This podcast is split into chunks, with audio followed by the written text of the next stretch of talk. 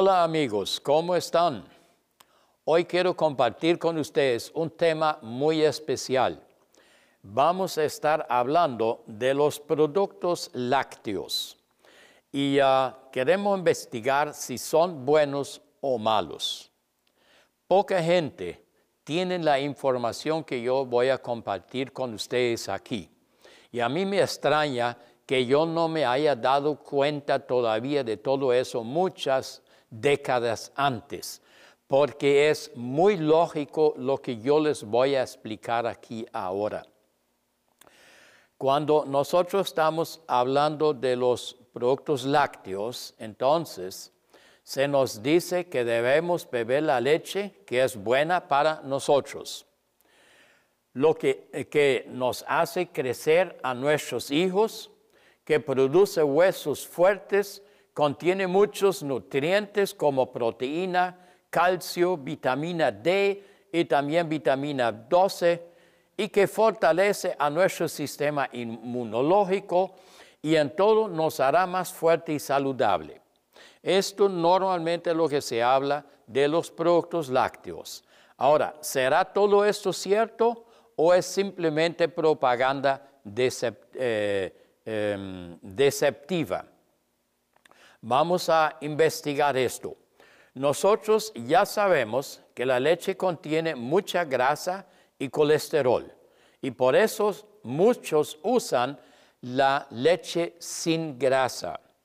Esto es eh, un conocimiento que creíamos muchos años atrás, pero ya últimamente las investigaciones han demostrado que reduciendo la grasa se aumenta el contenido de proteína y el exceso de proteína es más dañino que la grasa. Casi siempre nosotros creemos que lo que nos hace daño son los carbohidratos y las grasas, pero no es así.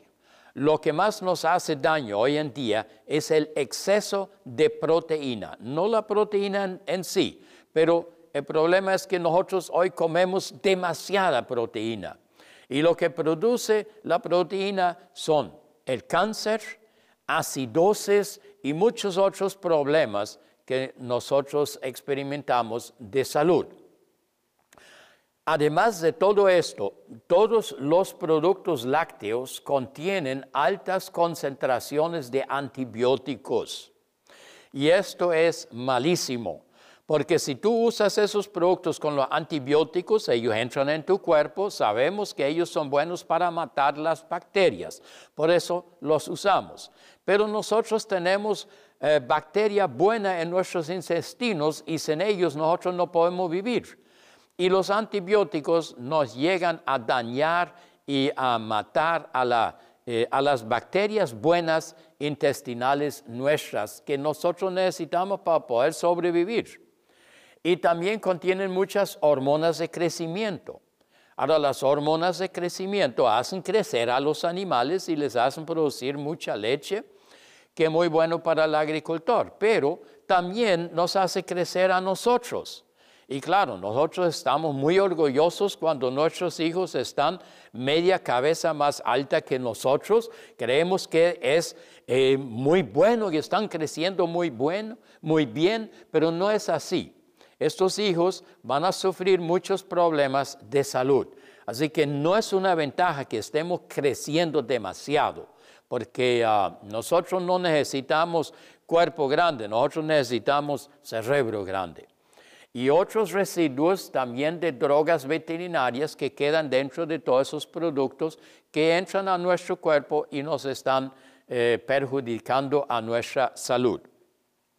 Después, todos hoy día usamos la leche pasteurizada.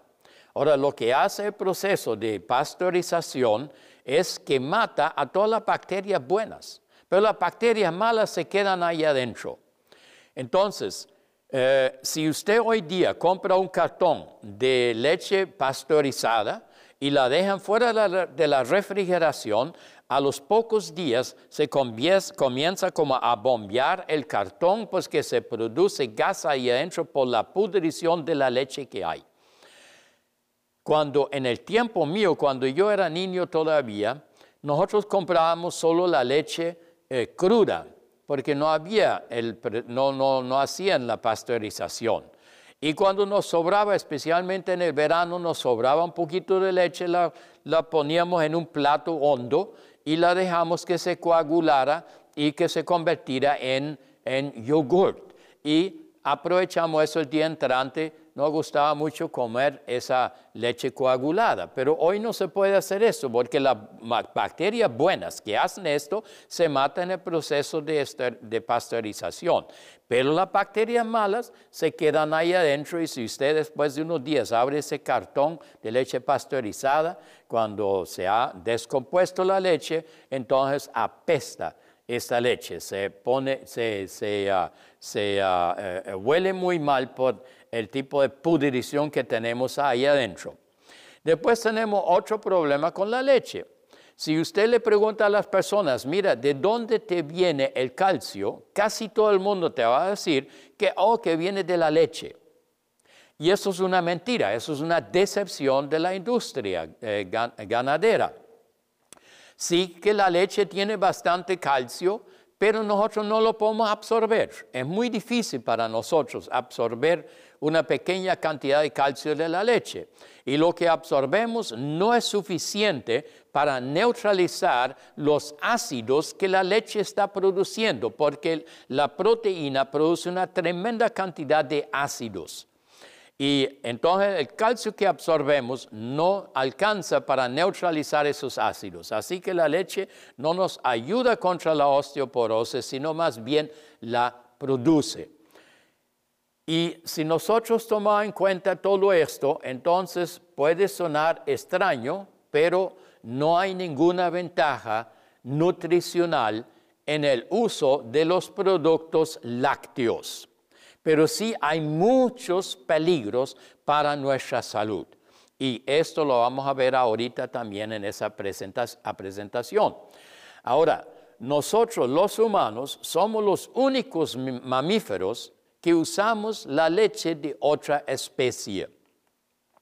Los, ah, ah, de todos los mamíferos, la leche humana tiene la más baja concentración de proteína y también la más baja relación entre caseína y, um, y whey.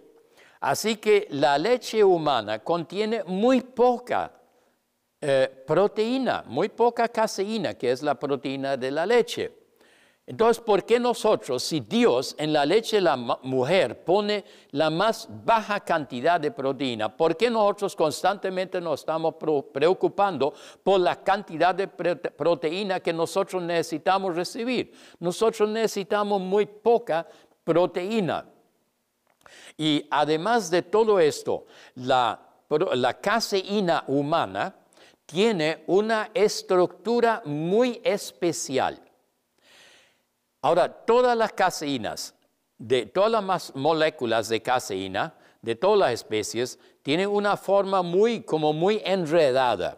Yo voy a explicarles eso como, eh, imagínense que ustedes tienen ahí un metro de cuerda y ahora ustedes comienzan a hacerle nudos en esa cuerda.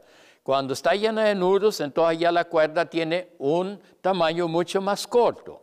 Ahora comienza a hacer nudos encima de los nudos y entonces ya les queda solo un pedacito así de cuerda. Y después encima de los nudos, otra vez hacen nudos encima de los nudos y entonces ya después le queda un pedacito así de cuerda, nada más porque todo es hecho un nudo. Ahora, si tú quieres un pedacito de esa cuerda para usarlo para alguna cosa, entonces lo primero que tienes que hacer es desenredar esos nudos. Y ah, lo mismo tenemos que hacer con la caseína. El cuerpo no necesita la proteína entera, sino la necesitamos cortar en pedacitos y esos pedacitos se llaman aminoácidos. Para poder separar los aminoácidos en la eh, caseína, tenemos que desenredar primero esta, em, eh, ¿cómo se llama? Esa molécula. Y eso es un proceso muy difícil.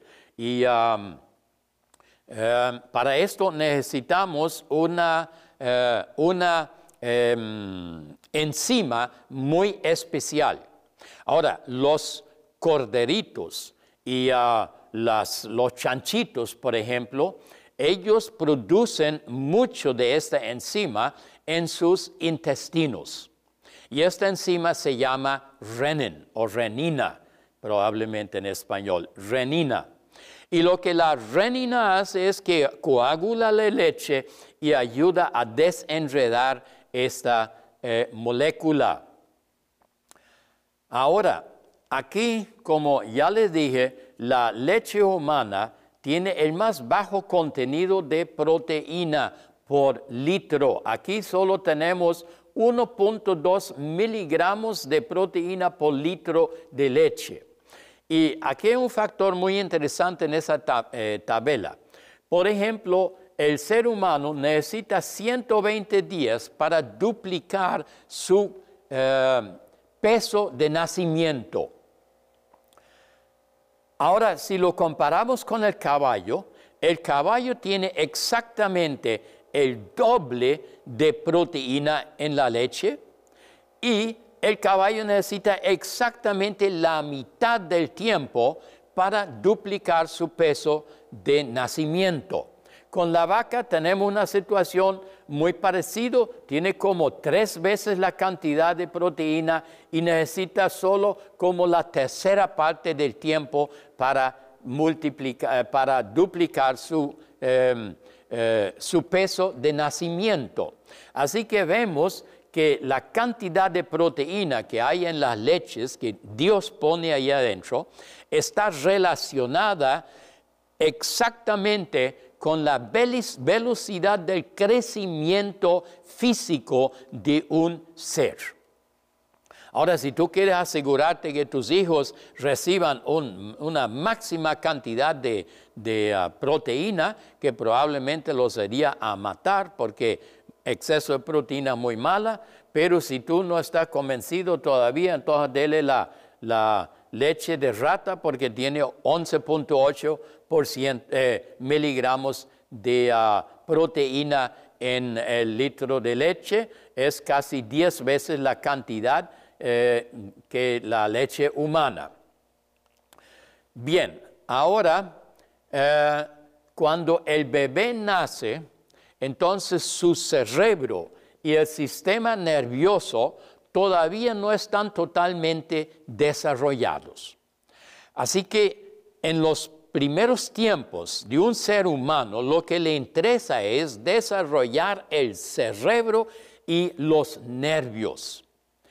Y cuando vemos que nuestro cerebro contiene el 80% de grasa y no proteína, entonces nos damos cuenta que no necesitamos producir eh, eh, proteína para desarrollar realmente el cerebro, porque consiste 80% de grasa y el resto, casi todo el resto es puro agua. Pero las vacas, por ejemplo, ellas dependen del desarrollo de su cuerpo, porque ellos necesitan, ellas necesitan ser fuertes y grandes para que puedan correr, para que puedan caminar mucho y, buscarse toda la, la, eh, la hierba que ellos necesitan. Y entonces la vaca sí necesita mucha proteína para su desarrollo. Y por eso tiene tres veces casi la cantidad de proteína en la leche como el ser humano. Ahora, si alguien debería preocuparse por suficiente proteína, no sería el ser humano, sino sería la vaca. Y fíjate que la vaca es un herbívoro. La vaca vive de hierbas, no vive de carnes, ni siquiera las puede digerir.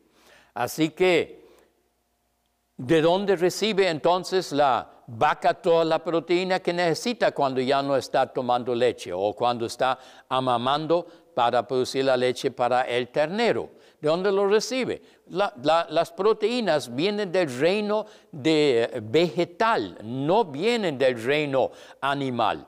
La proteína en el reino animal ya es una, una proteína usada porque originalmente los animales reciben la proteína de las plantas.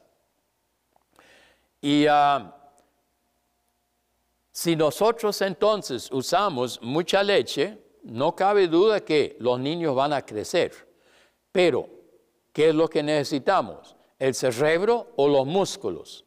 Y si nosotros vemos todos esos ganaderos en las, en las ah, haciendas, en las fincas de ganado, de leche, casi siempre son personas muy grandes y fuertes por el consumo de leche que ellos tienen. Los zoólogos, ellos saben muy bien que alimentar animalitos con la leche de otra especie los va a matar a los animalitos. No, ellos no van a sobrevivir esto. Pero el ser, humano fue hecho de una forma tan maravillosa que él puede tolerar este tratamiento, pero eso no quiere decir que es bueno, simplemente lo tolera. Y aquí en el Jornal de Pediatría de 1992 eh, encontramos un reporte ya interesante que dice, infantes alimentados con leche de vaca en los segundos seis meses de su vida experimentan un 30% más de sangrado intestinal y pérdida de sangre y significante pérdida de hierro con los heces. Así que si nosotros le damos a los niños la leche, entonces les produce eh, sangrados intestinales y con eso pierden sangre y la parte roja de la sangre es la hemoglobina que es hecha de, ah, hierro, entonces pierden mucho hierro y se convierten en anémicos. Y nosotros le damos la leche para alimentarlos bien y lo que estamos logrando es todo lo contrario. ¿Qué es lo que produce ese fenómeno del sangrado interno? Como ya le dije que nosotros no podemos, em,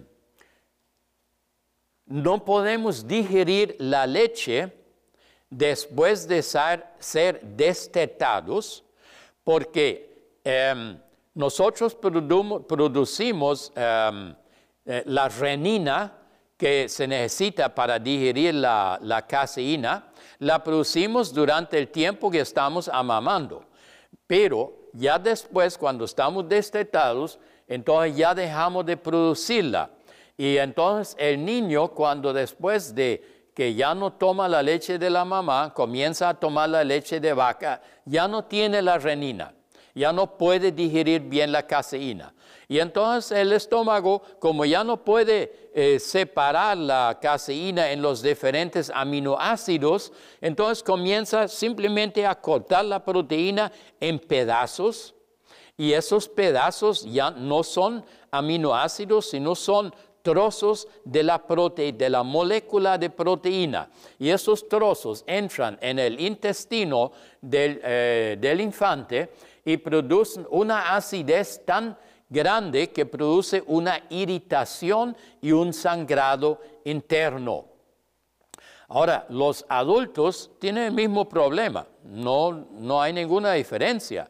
Y por esto, eh, cualquier adulto que, sufre de, de, úlceras o cualquier otro problema digestivo nunca debería estar usando productos lácteos. Aquí ahora tenemos un camino, yo lo llamo el camino maravilloso de Dios.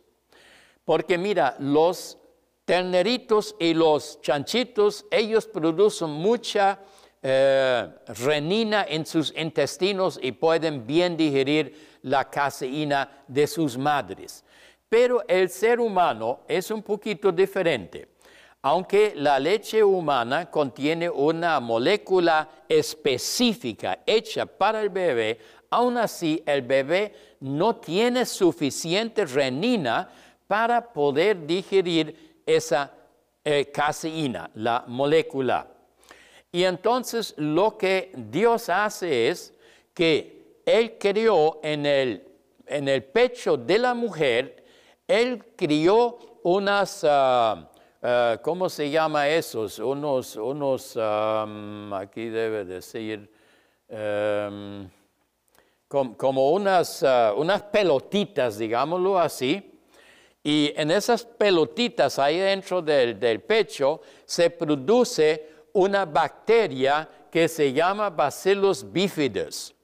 Y ah, el Bacillus bifidus es una bacteria que entonces es inyectado en el seno de la mujer, está inyectado a la leche y entra al estómago con la leche, entra al estómago del bebé y le ayuda al bebé a digerir la caseína de la mujer. Ahora imagínate, el bebé no tiene ni siquiera suficiente renina para digerir la caseína de la madre, que es una caseína especialmente hecha para él. Necesita la ayuda del Bacillus bifidus. Ahora imagínate que está destetado y que ahora recibe leche de vaca, que es una leche completamente diferente, una molécula completamente diferente, y ah, no tiene suficiente renina y normalmente cuando ya está destetado no produce nada de renina y nada de bacillus bifidus. ¿Cómo va a digerir esa proteína? No puede. Ningún ser humano, después de ser destetado, puede realmente digerir la caseína, porque no tenemos las enzimas. Y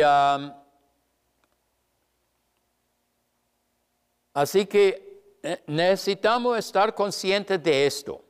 Cualquier cosa que nosotros comemos de productos lácteos, que sea el queso, que es el peor de todos, o los helados, o el yogur, o la leche, cualquier cosa que sea, siempre necesitamos las enzimas especiales para digerir la caseína. Y como adultos o también niños ya destetados, no producimos esas estas eh, em, enzimas. Entonces, ¿qué vamos a hacer con la proteína?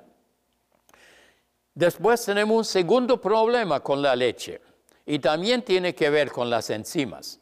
La leche contiene lactosa. La lactosa es el azúcar de la leche. Y nosotros necesitamos una enzima llamada lactase para romper a la lactosa. La lactosa realmente es un disacárido y nosotros, que, significa que está formada por dos monosacáridos. Eh, sacáridos son azúcares. Entonces, la eh, lactosa es formada por dos diferentes moléculas de eh, carbohidratos y nosotros tenemos que partir esto para que nosotros los podemos absorber porque el disacárido como la lactosa no puede pasar por la pared intestinal. Ahora, cuando estamos destetados ya no se produce más lactase y no se puede digerir la lactosa tampoco. Hay solamente un grupo de personas, y estos son los norteeuropeos, los norteeuropeos blancos originales de Europa, que viven ahí, porque ellos por décadas y centenarios vivieron de leche de vaca. Como ellos tienen ahí un tiempo eh, muy frío, entonces eh, ellos no, eh, en, antes no tenían mucha posibilidad de guardar suficientes alimentos para el tiempo frío del invierno, entonces ellos dependían de su ganado y de la leche del ganado para sobrevivir. Y se cree que los uh, norteeuropeos eh, se dice, bueno, realmente nunca fueron destetados porque eh, toda la vida han estado tomando leche y que ellos todavía están produciendo lactase para digerir la lactosa.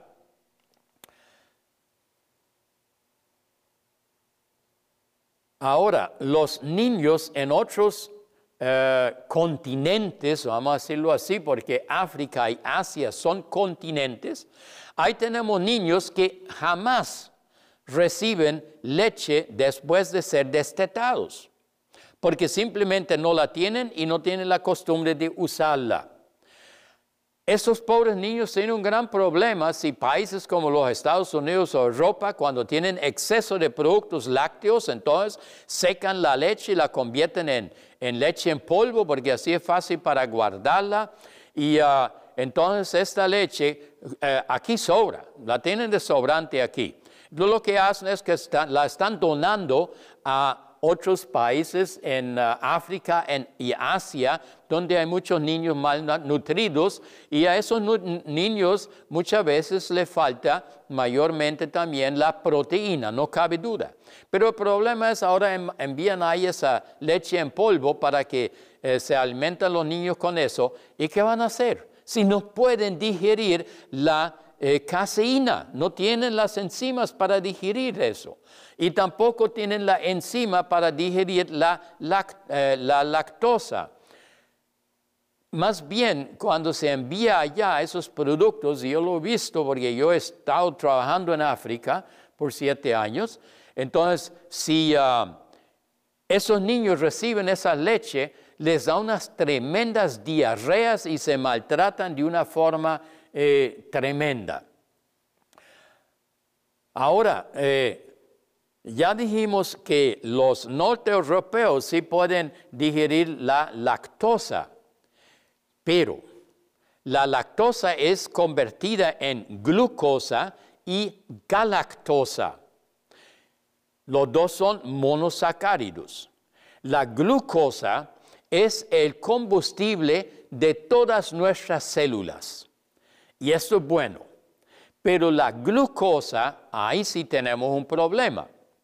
Ahora, el bebé tiene una enzima especial que se llama beta-galactosidase y la beta-galactosidase la usa el bebé para convertir la galactosa en glucosa y ahí lo puede, eh, lo puede usar.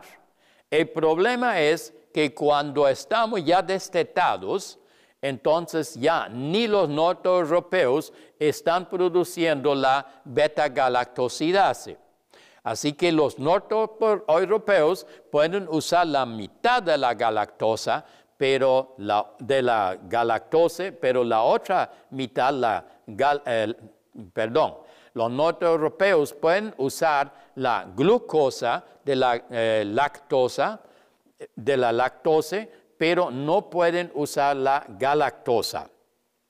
Un poquito complicado con esos ah, eh, carbohidratos tan parecidos en nombre. Bueno, aquí se está explicando lo que eh, la beta-galactosidase hace, que convierte la eh, galactosa en,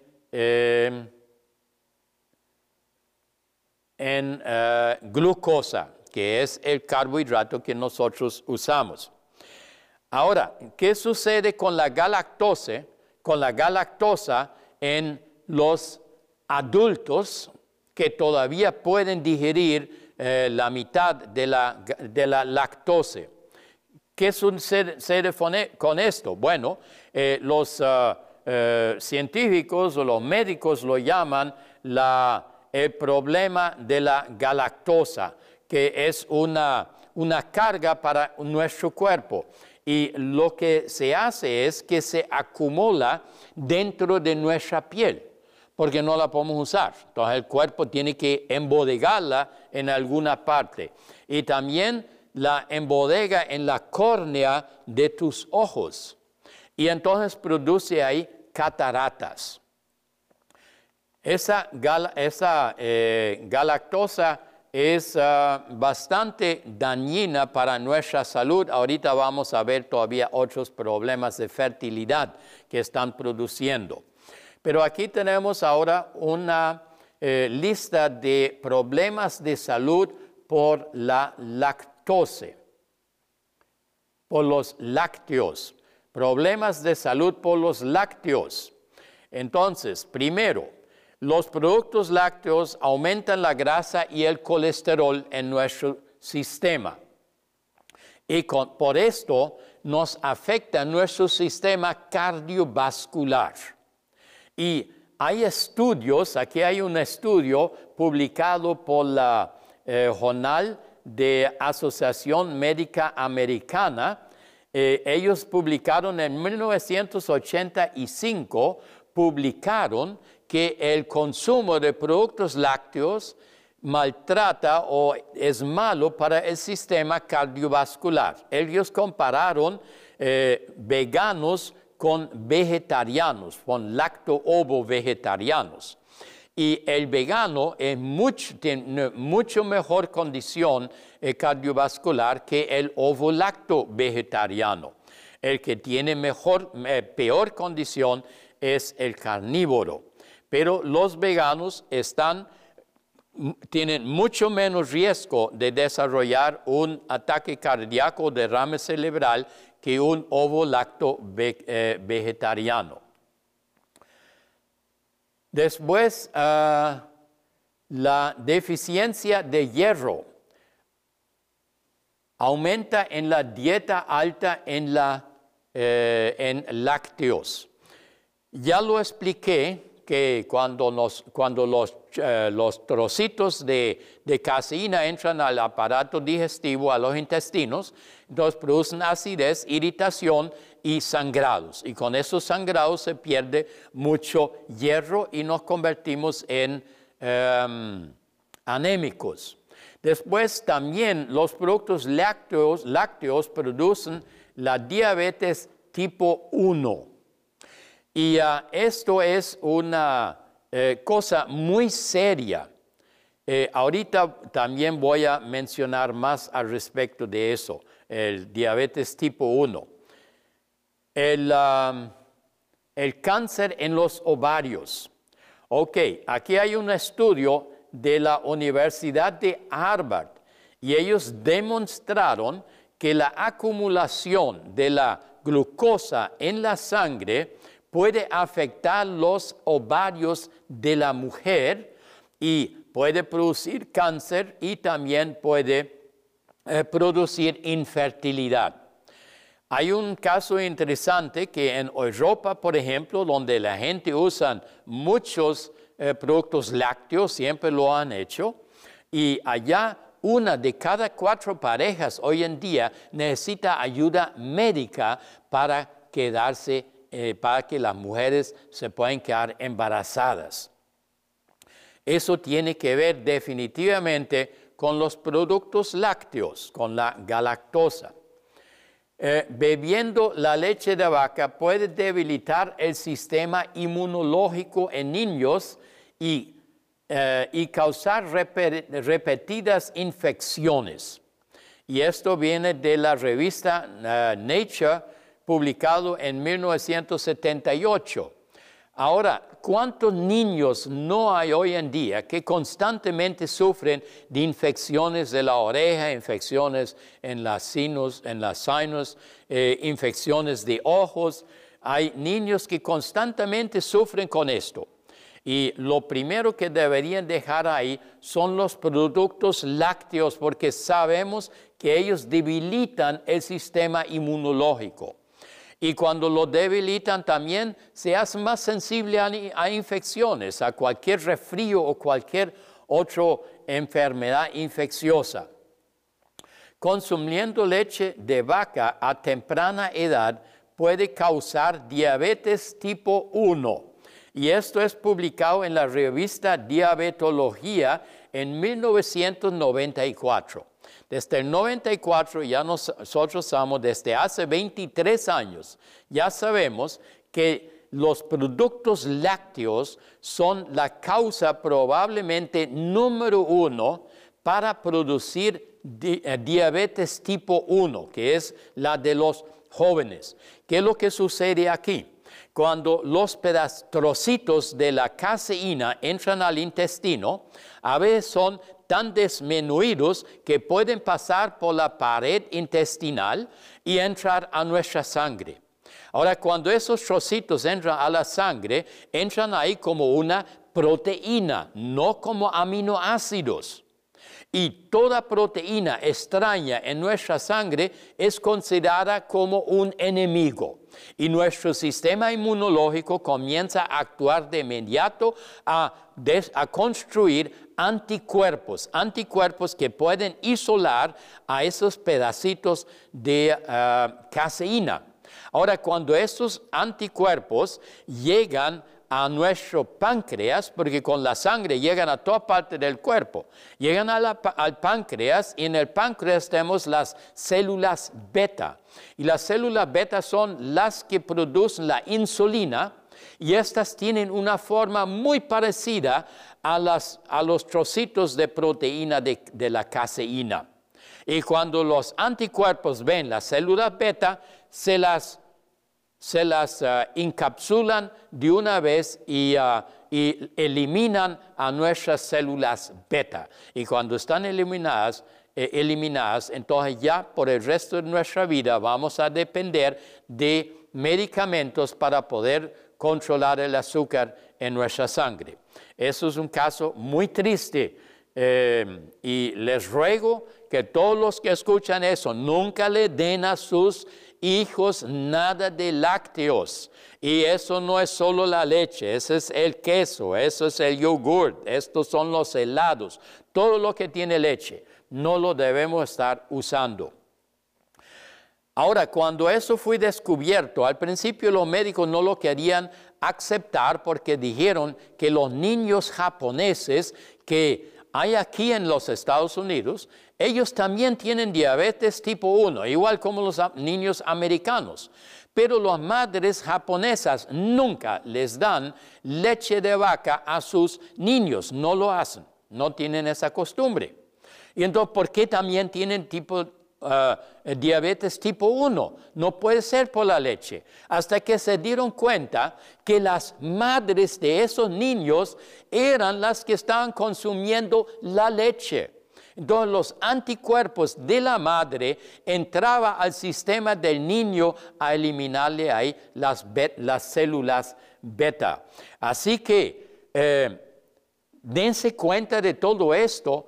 No es solo el bebé o el niño que necesita usar los productos lácteos. También cuando la madre está amamantando y usando productos lácteos, ella también puede producir diabetes tipo 1 en su, en su niño. Después las ah, ah, alergias. Cuando tú sufres alergias, alergias especialmente de alimentos. Lo que el alimento que más produce alergia es, son los productos lácteos, especialmente la leche, el queso también. Todo eso produce alergia. Y cuando tú después vas y haces un examen en el laboratorio para averiguar qué es lo que te produce la alergia, lamentablemente casi nunca dan con la leche casi nunca dan con la leche. Si tú tienes alergias, lo primero que tienes que eliminar son totalmente todos los productos lácteos. Eh, la intolerancia de lactosa. Aquí tenemos entonces una tabla y ya recuerdan que yo les dije que los norte-europeos tienen la capacidad de digerir la lactosa eh, porque ellos ah, eh, han estado por muchos cientos y cientos de años eh, han estado usando los productos lácteos. Y aquí lo vemos. Vea qué interesante. Los daneses tienen un 2% de intolerancia. Casi todos los daneses pueden digerir tranquilamente la lactosa. Después los europeos blancos eh, tienen un 5 a un 8%, los alemanes, los eh, holandeses, toda esa gente, tienen poco problema con la intolerancia de la lactosa.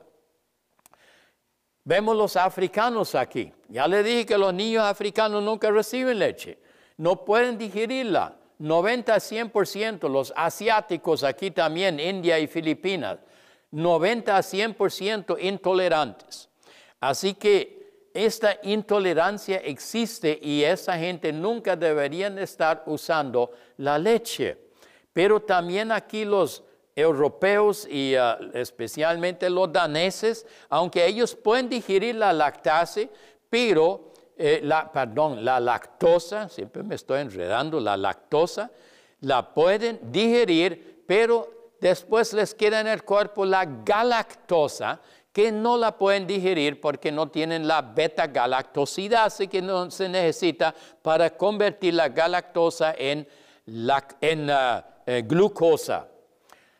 Así que también tienen problemas con los eh, productos lácteos. Después aquí tenemos la osteoporosis. Ya lo mencioné al principio, que la leche nos suple menos eh, calcio de lo que se necesita para eliminar la acidez que produce en el cuerpo. Así que la leche produce osteoporosis y esto viene también del uh, Jornal Americano de uh, Nutrición Clínica en 1974. Ellos están, eh, ya habían averiguado eso, ya habían investigado eso, que la leche produce osteoporosis. No es que, no, es que funcione en contra. Em, cólicos.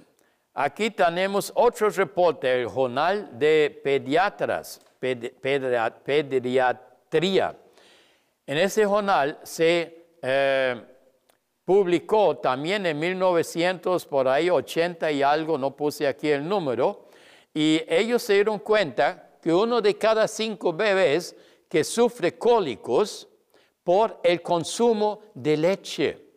Y también puede sufrir esos cólicos cuando no está tomando leche, sino la leche de la madre todavía, pero si la madre está usando leche, entonces a través del consumo de la leche, la madre se va produciendo cólicos en esos niños.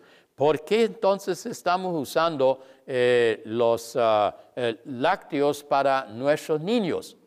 La leucemia en, ah, en el jornal canadiense eh, en 1997 eh, publicaron que de todos los terneros nacidos en, ah, en Canadá, el 95% tiene ah, la leucemia, la leucemia bovina. Esto es un cáncer de la sangre. Y uh, Así que el 95% nacido con anticuerpos contra la leucemia bovina, que quiere decir que las madres deben haber tenido la leucemia ya. Ahora, la leucemia humana de las células T puede ser transmitida a los animales. Ya esa prueba la hemos hecho. No hemos hecho la prueba si de los animales se puede transmitir a los hombres porque no sería humano hacer una prueba así porque ¿quién quiera ser el, eh, el animal, el, guinea pig, como se llama, el, uh, bueno, no sé cómo se dice eso en español, pero entonces, eh, pero sí vemos que posiblemente es transmisible al al hombre porque ahí tenemos el estado de Iowa y en el estado de Iowa, eh, que es un estado lechero, ahí la incidencia de leucemia humana es mucho más alta que la leucemia en todo el resto de los Estados Unidos. Ah, vacas infestadas. En los Estados Unidos, nosotros tenemos un 80% de todas las vacas infestadas con la leucemia bovina. Y los agricultores no quieren eliminar a esos animales. ¿Por qué? Porque estos animales producen mucho más leche que los animales sanos. Entonces, ¿cómo van a eliminarlos? Si a ellos les pagan nada más por el litro de leche, lo que hay ahí adentro, ¿a quién le importa? Así que es peligroso de que nosotros estemos usando eh, leche. Ah, bueno, aquí está el 80% de todo eh, el ganado vacuno en los Estados Unidos está infectado. Después la múltiple esclerosis, la MS. Eso es una terrible enfermedad. Y se han dado cuenta en eh, Escandinavia, no sé en cuáles de los países escandinavios, navos como Dinamarca, Suecia, Finlandia, Noruega, son los países escandinavos, pero ahí en la revista eh, publicaron 1990 que aquellas personas que tienen MS también tienen mucha actividad antiviral contra la leucemia bovina. Así que es posible que haya una relación ahí con la múltiple esclerosis. También los productos lácteos producen muchos problemas neurológicos, como em, Alzheimer y, cualquier enfermedad de esas que nosotros sufrimos ahí en ah, eh, nuestros cerebros. Eh, después tenemos otras enfermedades que también se está produciendo y eso fue eh, publicado aquí, ve que interesante por el jornal, eh, por, el, ah, perdón, por la revista de la ciencia eh, ganadera. En 1988 ellos publicaron que la tuberculosis, la brucelosis, difteria, escalartina y fiebre Q, gastroenteritis, todas esas enfermedades mencionadas aquí son transmitidas por los productos lácteos. Aquí en la revista de la Asociación Médica Americana en 84 publicaron que la leche es un magnífico vehículo para meter eh, patógenos, ¿cómo se llama eso en español? No me acuerdo ahorita, que son los gérmenes. La leche es magnífica para eh, meter gérmenes dentro de nuestro cuerpo, porque los gérmenes en la leche a veces están cubiertos por la grasa y la grasa en el estómago no la, no la digerimos, es digerida en, los en el intestino delgado. Y después la leche es eh, un líquido que pasa muy rápido por el estómago, no se queda mucho tiempo ahí adentro. Así que esos ah, patógenos, yo creo que se llaman, así ellos quedan protegidos por la grasa y entran tranquilamente a nuestro intestino. Ahí es digerido la grasa por la bilis y entonces estos, estos caballeros, ahí esas bacterias libremente entran por las paredes de nuestros intestinos a nuestra sangre y nos pueden estar enfermando. Después aquí tenemos toda una serie más de enfermedades que pueden eh, ser em, producidas o, empeoradas por el consumo de lácteos. Ahí está la fatiga crónica. Mucha gente sufre eso hoy en día. Dolores de de cabeza tensionales, dolor muscular esquelético, eh, la hiperactividad, mojando de la cama, alergias y con, eh, congestiones, eh, arteriosclerosis temprana por colesterol oxidado, diabetes juvenil, acne. La acne también es un punto muy importante tanto jóvenes y también adultos que sufren, de tremendos ataques de acné y no saben que uno de los causantes mayores para todo eso son los productos lácteos. Así que dejen los lácteos, dejen la leche, el queso, los, el yogurt y los, y los helados. Después la artritis reumatoide y enfermedades neurológicas como por ejemplo la Gehrings y la MS y después el, el bajo coeficiente intelectual. Y esto es, aquí es importante, este último punto. El, como ya expliqué al principio, Dios pone en la leche de las madres lo que el individuo necesita.